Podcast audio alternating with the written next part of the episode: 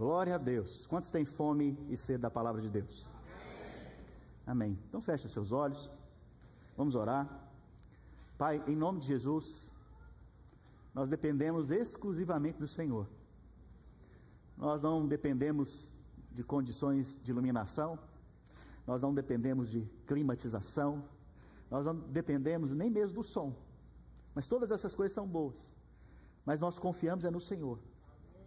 Confiamos na capacidade do seu Espírito, ó Pai, do Espírito Santo. Por isso, Pai, fala conosco hoje. Usa a tua palavra que é viva e poderosa para edificar as nossas vidas, transformar-nos. Pai, nós viemos aqui por causa do Senhor, para ouvir do Senhor, nós viemos aqui por causa da tua presença. Nós viemos aqui por causa de Cristo, por causa tão somente dele, dele, do nosso amado, amado das nossas almas. Oh, que o Senhor possa se revelar nessa manhã, se manifestar a nós, trazendo vida, luz, revelação, ó Pai, em nome de Jesus. Amém e amém. Aleluia. Irmãos, no culto passado eu comecei a falar um pouco sobre o vazio que tem dentro de todo homem. Sabe, o homem está constantemente procurando se preencher com algo. Constantemente ele procura preencher o vazio que tem dentro de si com alguma coisa. Normalmente ele faz isso, buscando talvez uma profissão, uma realização profissional. Então ele investe, ele trabalha, trabalha, trabalha, trabalha e trabalha mais um pouco e mais um pouco, a fim de alcançar algo, porque quando ele alcançar aquilo, ele vai falar o quê? Eu estou satisfeito agora, Uau! Mas isso é uma mentira. O trabalho não pode trazer realização para você. Você colocar o trabalho no lugar de Deus, isso não vai trazer realização para você.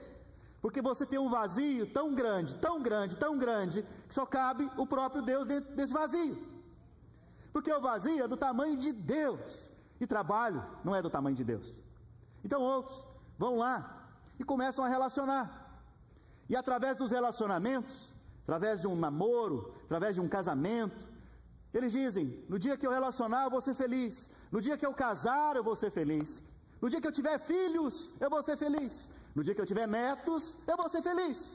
E passa a vida inteira buscando a felicidade de forma desesperada, só que no lugar errado. O tempo inteiro, então, nós vemos que o homem tem esse desespero de ser preenchido. E o desespero é tão grande e quando ele não encontra nessas coisas, ele vai para outras. Ele vai para as drogas, ele vai para imoralidade sexual, ele vai para outros tipos de coisas, das quais eles pensam que podem, podem ser felizes, preenchidos. Outros vão atrás do dinheiro e falam: o dia que eu tiver dinheiro, eu vou ser feliz. O dia que eu tiver aquela casa, eu vou ser feliz. O dia que eu tiver aquele carro, eu vou ser feliz. Outros até pensam: dia que eu tiver o green card, eu vou ser feliz. Dia que eu tiver a cidadania desse país, eu vou ser feliz. Sabe, isso tudo pode ser um, uma bênção para você, mas esse não é o motivo da sua alegria, felicidade, satisfação. Porque essas coisas não têm a capacidade de produzir em você realização alguma. Pode ser que produza momentaneamente, mas daqui a pouco você está com sede de novo. Daqui a pouco você está querendo mais e mais. E é um saco sem fundo. Você nunca consegue encher. E a sua vida vai passando, escorrendo pelos seus dedos. Sua vida vai passando ano após ano. E você nunca encontra aquilo que você está procurando. Até o dia, até o dia que você tem uma experiência com Deus, até o dia que você entende que só Ele pode mudar você, pode encher você, pode transformar você. É nesse dia que você fala: Uau! Agora eu tenho satisfação, agora eu tenho paz, porque antes eu tinha até a cama para dormir, mas não tinha o sono, a paz para dormir. Eu tinha até o dinheiro para comprar a cama, mas eu não tinha paz dentro de casa. Sabe, tem um homem na Bíblia chamado Salomão. Salomão, a Bíblia fala que ele foi um dos homens mais sábios, ou mais sábio, homem que viveu na terra. E também o mais rico. A Bíblia fala que ele aplicou o coração dele em conhecer todos os prazeres dessa vida. Todos os prazeres. A Bíblia fala que por ano, lá em 1 Reis, abre aí, 1 Reis, vamos abrir a Bíblia. 1 Reis, capítulo 10, verso 14. Tem gente que busca felicidade no dinheiro, nas riquezas. Olha esse cara. O peso do ouro que se trazia a Salomão cada ano era de 666 talentos de ouro. Pastor, o que é esse talento de ouro? É uma medida. Trazendo para hoje, em quilos, eram cerca de 30 quilos de ouro. Oh, desculpa, 30 não, 23 mil quilos de ouro. Um talento são 30 quilos. O que trazia para ele eram 23 mil quilos. 23 mil quilos de ouro. Por ano. Por ano. Quanto que é a grama do ouro hoje? Quem é bom de matemática? Vamos fazer conta. Quem é bom de matemática aí? Vamos lá. A grama do ouro hoje é em torno de 53 dólares. O ouro bom. 276 reais, 53 dólares. Quem tem uma calculadora aí, põe aí para mim, por favor. 53 dólares. A grama do ouro. Um bi. Um, um milhão e duzentos mil? Não pode ser. Um bilhão e duzentos mil dólares. Já pegou a conta. É o que Salomão recebia por ano só de ouro. Sem falar os cavalos, os presentes, os impostos. Isso era só o que ele recebia de ouro. Um bi por ano. Esse cara era rico, irmãos? Hã? todo ano ele ficava cada vez mais bilionário, riquíssimo. Para quem acha que a felicidade está nas riquezas, daqui a pouco nós vamos ver como que ele encerra a vida dele. A Bíblia diz que Salomão, ele era o cara mais sábio que havia na terra. Os reis vinham ter com ele para entender a sua sabedoria, para ouvi-lo falar. Isso fala de reconhecimento. Saiu na capa da Forbes. Ele é o cara que estava nas mídias.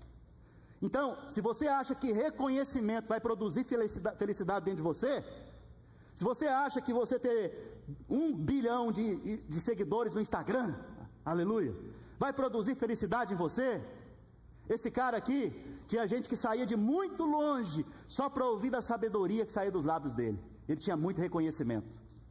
Cada pessoa que visitava ele trazia um presente. Ele tinha muita honra. Para quem acha que para ser feliz, você só vai ser feliz quando você se casar, quando você se relacionar com alguém, porque você está casando, quer casar para que alguém te faça feliz. Esse cara casou 700 vezes com 700 princesas. Não, não foi qualquer uma, não, viu gente? 700 princesas. Mas, como se não bastasse, ele ainda teve 300 concubinas, amantes. Mil mulheres. Mil mulheres. A Bíblia fala que essas mulheres desviaram o coração dele de Deus. Para quem acha que no relacionamento então você vai ser feliz, esse cara fez isso mil vezes. Para quem acha que estudar, vou fazer medicina, e quando eu formar em medicina, eu vou ser feliz. Então, ele fala: o muito estudo é vaidade, enfado, cansaço e correr atrás do vento. Estou falando, jovem, para você não estudar, não, tá? Estou te falando que a felicidade não está nesse lugar. Você vê que ele experimentou de tudo na vida. E ele deixou escrito para mim e para você, por um propósito. Você não precisar gastar os seus dias, perder os seus dias e chegar no final da sua vida e falar: Nossa, o que Salomão falou era verdade. Você pode reconhecer hoje. e experimentar da verdadeira alegria, da verdadeira, verdadeira felicidade hoje. Sabe? Olha o que, ele, o que ele diz no final da vida dele, irmãos. Final da vida de Salomão, ele escreve algo. Eclesiastes, capítulo 2, verso 10. Eclesiastes 2, 10. Tudo quanto desejaram os meus olhos, não lhes neguei. Uau! Ele tinha dinheiro para isso? Influência? Relacionamento para isso? Tudo que ele desejou, ele não negou. Ele experimentou de tudo que ele podia. Nem privei o coração de alegria alguma. A melhor viagem, as melhores comidas, as melhores férias com a família, as melhores diversões daquela época.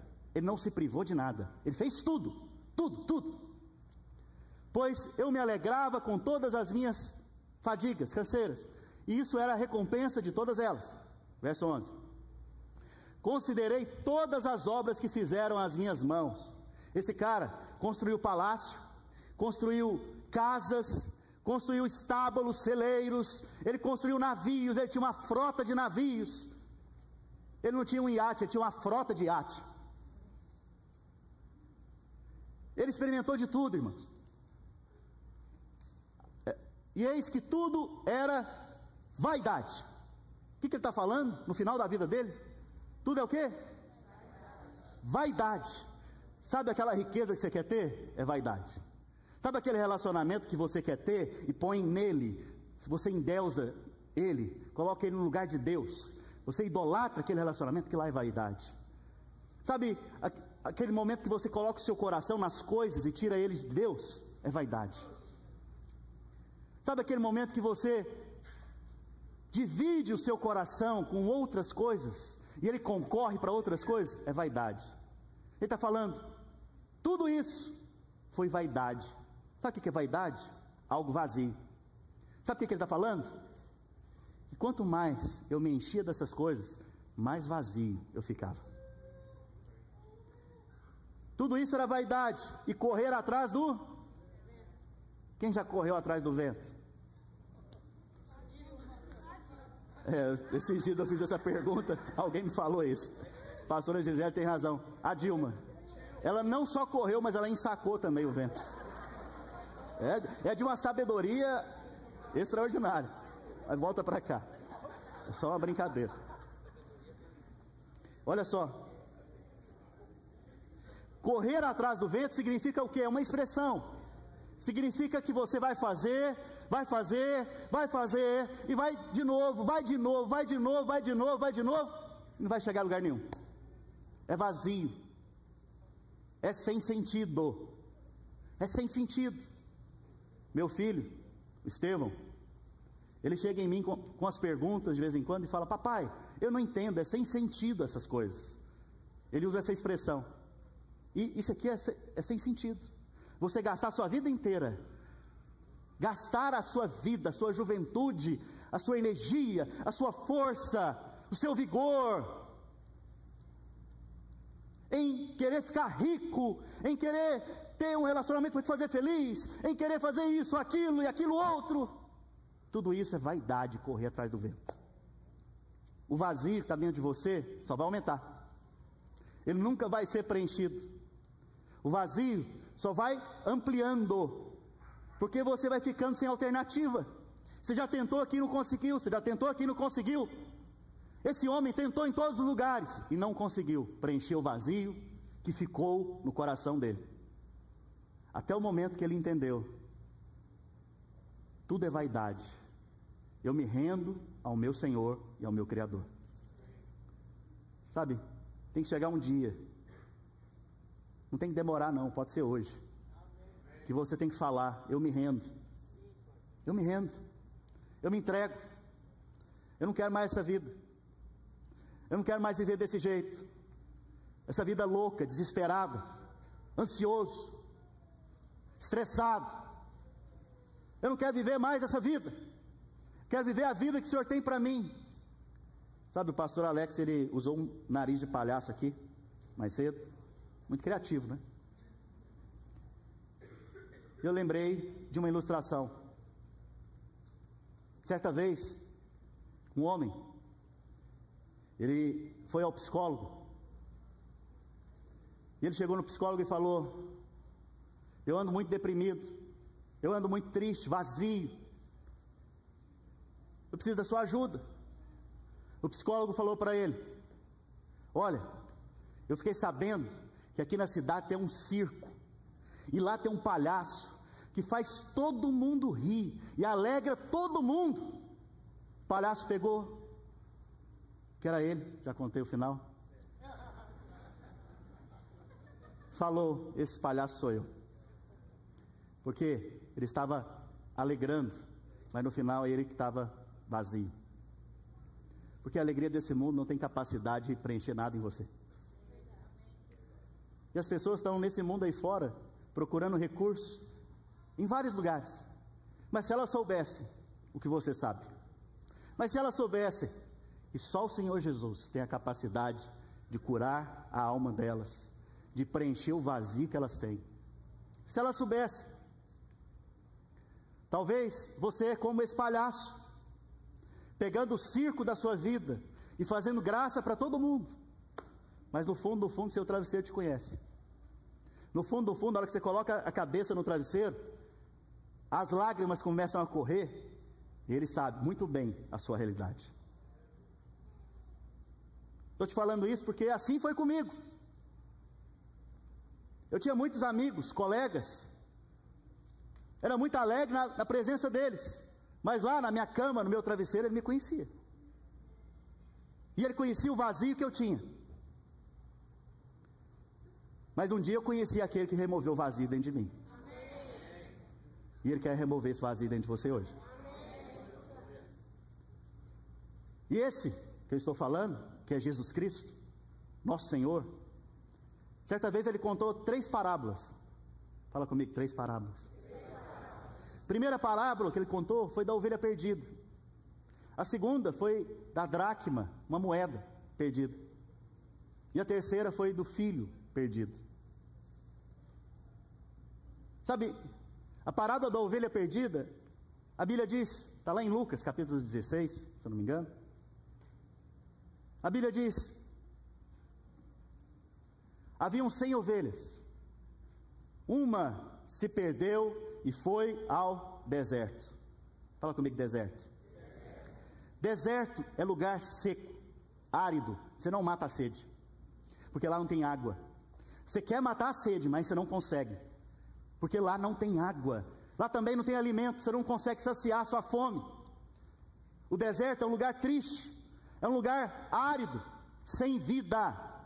Todos aqueles que estão perdidos eles sabem que eles estão perdidos, estão procurando algo, estão procurando alguém para salvá-los dessa condição.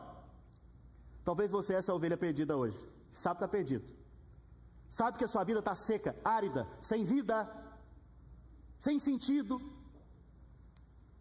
A Bíblia fala que o bom pastor, que é o Senhor Jesus, ele deixa as 99 no aprisco, o aprisco aqui é a igreja, é a vida da igreja, e ele vai atrás dessa que está perdida até encontrá-la.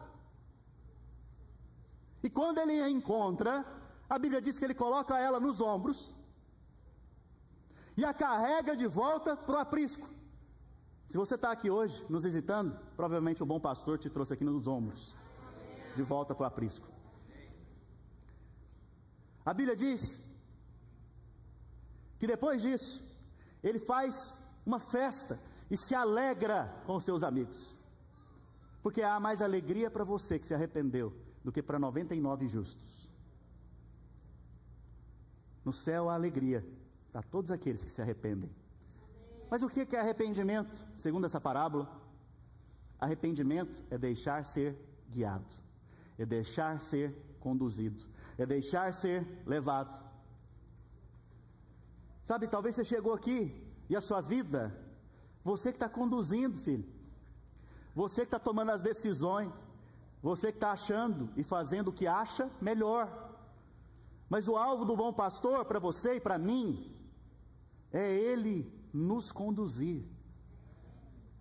Sabe, eu gostei muito que o pastor Alex falou: minha vida não é mais minha, minha vida é dele. Por que, que ele falou isso? Porque quem conduz a vida do pastor Alex é o Senhor Jesus. A minha vida não é mais minha, eu não tomo as minhas decisões. Eu me submeto à vontade dele, ele que me conduz de volta ao aprisco, que me conecta na vida da igreja. Você vê que essa ovelha estava perdida, sozinha no deserto. Mas quando Jesus entra em cena, ele coloca ela de volta junto com um montão de gente, igual você está aqui hoje.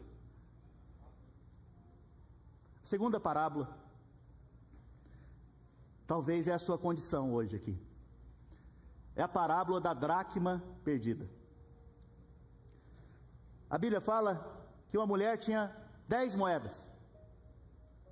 Uma das moedas se perderam. Perdeu dentro de casa. A Bíblia diz que ela acende a luz, a lamparina ou a, ou a vela, e varre a casa a procurar diligentemente até encontrá-la. Preste atenção, talvez é o seu caso aqui hoje. A ovelha, ela se perdeu lá fora, mas a dracma se perdeu dentro da casa. Talvez você que está me ouvindo aqui, você participa aqui dos cultos, você está na vida da igreja, talvez até lidera uma célula, mas está perdido aqui dentro. Mas hoje é o dia de te encontrar, filho. Hoje é o dia de te resgatar dessa condição.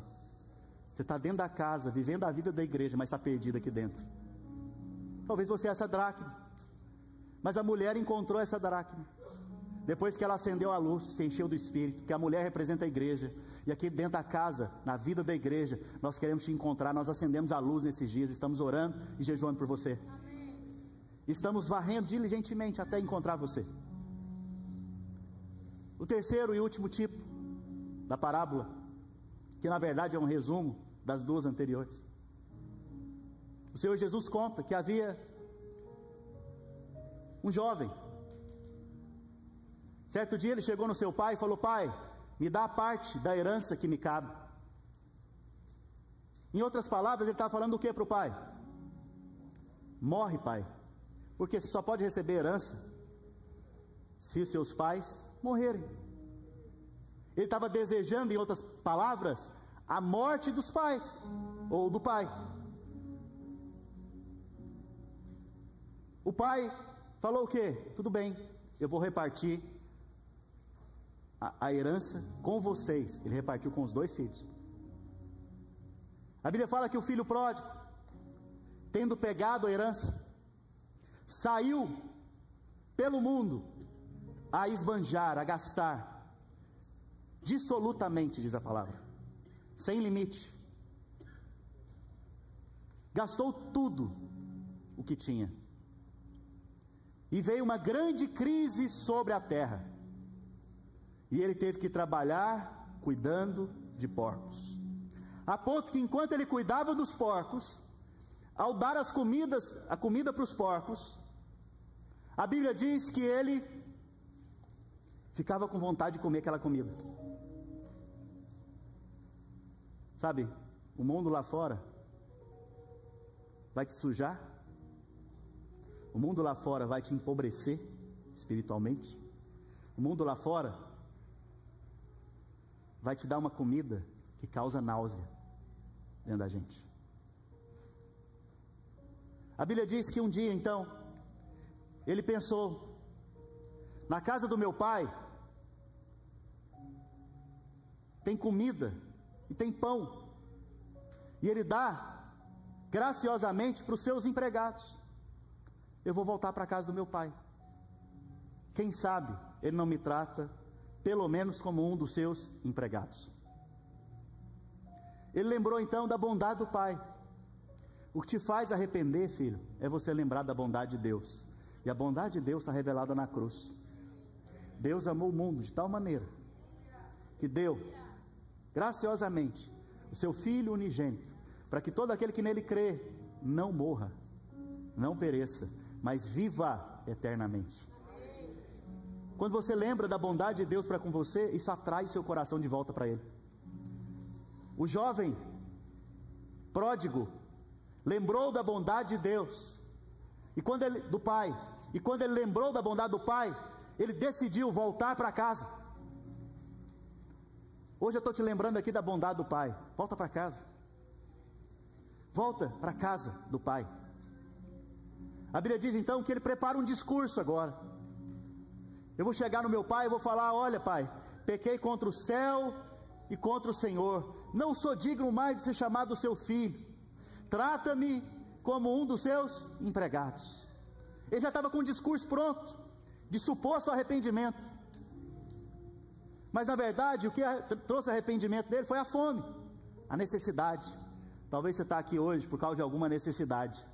Não tem problema, Deus está aceitando. Ele vai suprir as suas necessidades, mas isso não é o mais importante. A Bíblia diz que quando o pai encontrou o filho, na verdade ele o avistou de longe. Era um senhor. O avistou de longe. Quando ele o avistou de longe, a Bíblia diz que ele saiu correndo em direção ao filho. E naquela época eles não usavam calça jeans igual a gente. Usavam uma saia longa.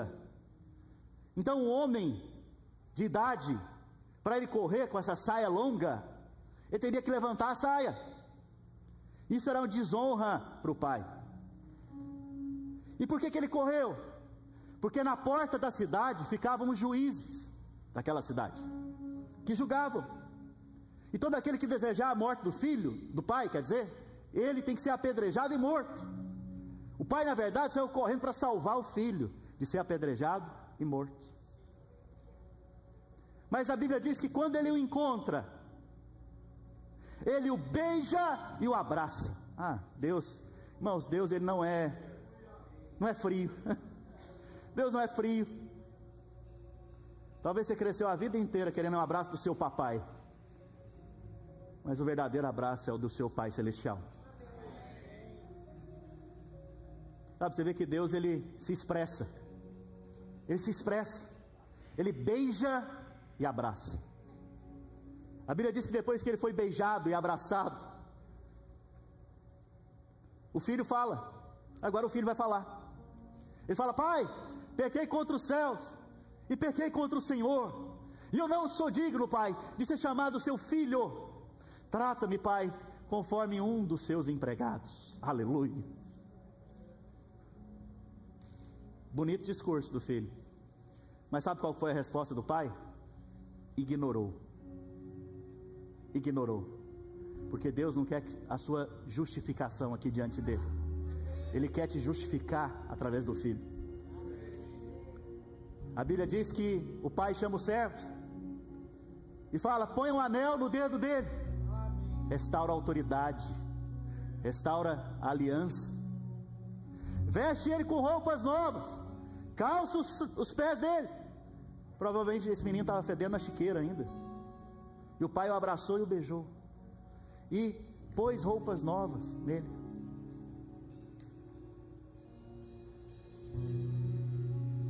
Mas a Bíblia fala que havia outro filho que também recebeu herança, mas ficou em casa. Quando o outro filho volta, ele vê a festa que está acontecendo. E ele fica indignado, porque o irmão dele agora está sendo recebido de volta em casa, com festa. E ele diz para o pai: Pai, eu tenho tido, estado com você todos esses dias, eu nunca recebi um, um, um cordeiro seu, um churrasco, nunca fez um churrasco para mim. O pai fala para ele o que? Este teu irmão, meu filho, estava morto e reviveu, estava perdido e foi encontrado. Você está todos os dias comigo mas ele havia morrido e hoje ele reviveu. Sabe o que é isso? O problema do homem é que tem um monte de zumbi. Sabe o que é zumbi? Tem um monte de zumbi lá fora, ou até mesmo aqui dentro. Zumbi é aquele que está morto, mas parece vivo. O problema do homem é que ele morreu para Deus, mas Deus quer atraí-lo de volta para que ele viva para Deus novamente. E isso só pode acontecer por meio do Filho, Jesus Cristo. A Bíblia diz que Ele é o caminho, o caminho, a verdade, a vida.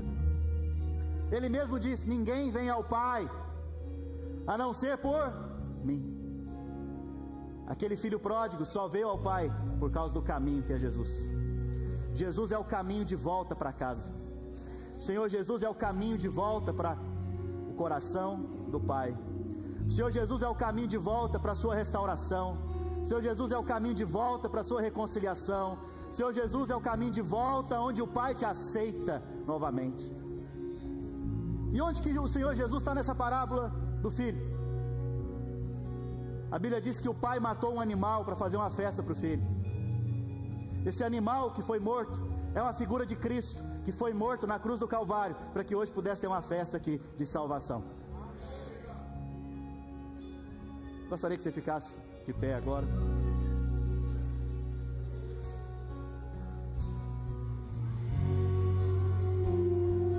Gostaria que você fechasse seus olhos.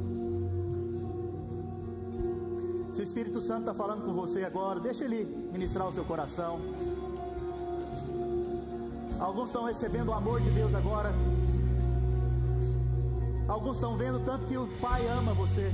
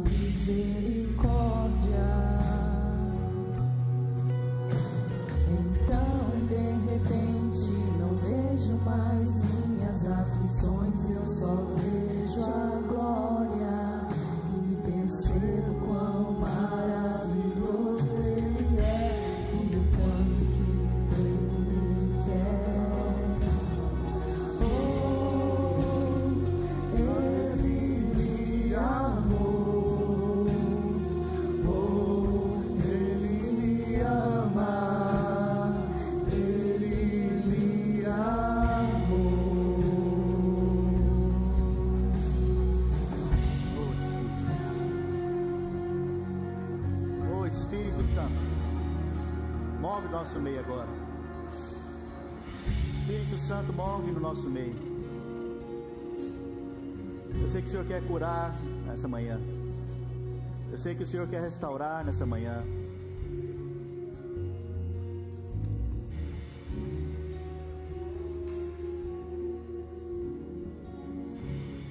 Sabe, não importa a sua condição hoje. Talvez você está sujo do chiqueiro. Talvez você está perdido no deserto. Talvez você se perdeu dentro da, da casa, dentro da igreja. Não importa a sua condição, porque o bom pastor te encontrou hoje. A igreja cheia do Espírito Santo te encontrou hoje. E o Pai está te recebendo de braços abertos. Então, se você Percebe que essa palavra é para você. E você quer deixar ser conduzido pelo Senhor Jesus. Você quer deixar ser conduzido ou conduzida por Ele. Como uma ovelha deixou ser conduzida pelo bom pastor.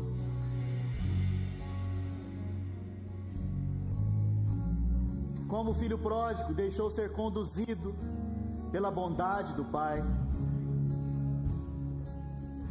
Eu gostaria que você se conduzisse agora aqui à frente. Você viesse à frente. Você que quer entregar sua vida para esse bom pastor. Talvez você que está desviado dentro da casa, dentro da vida da igreja. Vem aqui à frente. Não tenha medo, não tenha vergonha. Não tenha vergonha. Eu sei que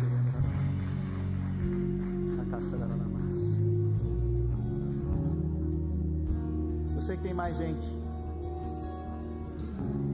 Tem, não tenha vergonha. Esse lugar e esse momento é um momento seu com Deus. É um momento seu com o Senhor Jesus. Tem mais vidas que o Espírito Santo está tocando. Vem, pode vir. Pode vir agora. Venha. Venha. Sabe, a esperança para você hoje. A boa notícia, a boa nova para você é que há esperança. A obra que o Senhor Jesus realizou na cruz tem o poder de transformar qualquer coisa.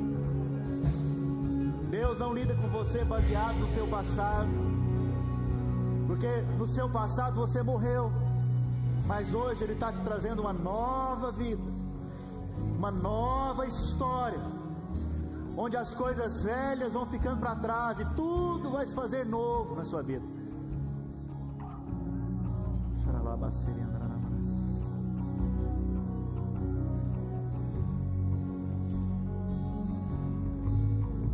Tem uma pessoa aqui com problema no pâncreas. Se a sua condição está com alguma enfermidade no pâncreas, vem aqui à frente. O Senhor quer te curar hoje aqui.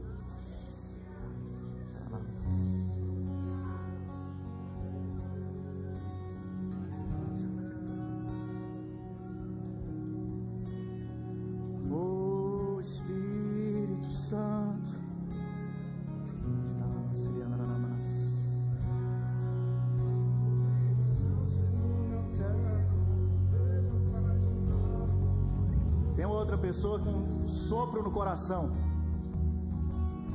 problema no coração.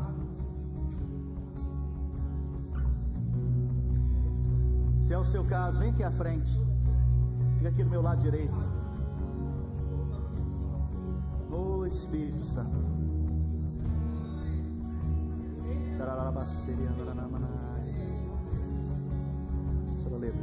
Põe as mãos, libera a cura agora libera a cura. Pastor Alex, libera a cura. Coração. Vitor, sobre a sua vida, eu declaro a cura do Espírito Santo. Declaro que você é curado nesse momento. Deus te dá um pâncreas novo agora. O Espírito Santo te cura dessa condição. O Senhor remove de ti toda a diabetes crônica e você é curado agora em nome de Jesus. Nome do Senhor Jesus. Oh Espírito Santo de Deus, libera a bênção.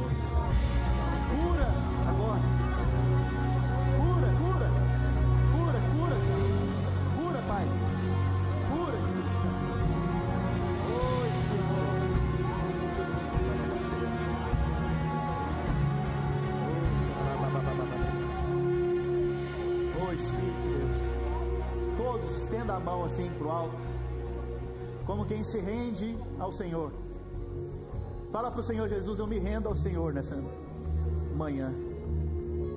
Eu me rendo a Ti, Senhor Jesus. Eu me entrego a Ti. Conduz a minha vida. Fala para Ele: Conduz a minha vida. Eu recebo como meu Senhor. Eu não quero viver para mim mesmo, eu quero viver para o Senhor. Fala para Ele. Todos. Talvez você já fez oração algum dia. Faz de novo. Lembra, lembra o Senhor. Oh Senhor.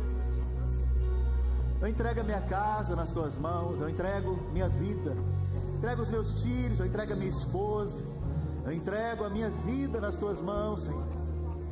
Oh, entrego a ti. Senhor, me recebe. Fala assim comigo, Senhor Jesus eu me entrego ao Senhor esse dia. Senhor Jesus, me recebe agora. Senhor Jesus, conduz a minha vida. Conduz a minha vida. Senhor Jesus, aplana os caminhos. Senhor Jesus, me ensina a caminhar. Me ensina a andar no teu caminho verdade, através da tua vida. Senhor Jesus, eu recebo hoje, pela fé, perdão de todos os meus pecados. Senhor Jesus, eu te agradeço pela tua graça, pelo teu perdão revelado na cruz do Calvário. Senhor Jesus, eu sei que o Senhor tem uma nova história para mim. Aleluia. Você pode dar uma salva de palmas para Jesus. Glória a Deus. Aleluia. Hoje eu quero encerrar de uma maneira diferente. Quero que você abrace a pessoa que está ao seu lado. Abraça. Pode abraçar, fica com vergonha não. Talvez você nunca viu essa pessoa na sua vida. E você deve estar pensando, esse pastor brasileiro, sempre que eu vou na igreja brasileira é assim. Fica mandando a gente abraçar, falar para o outro. Mas nós somos corpo, vinculados uns aos outros. E nós não somos indiferentes. Nós expressamos o amor do Pai.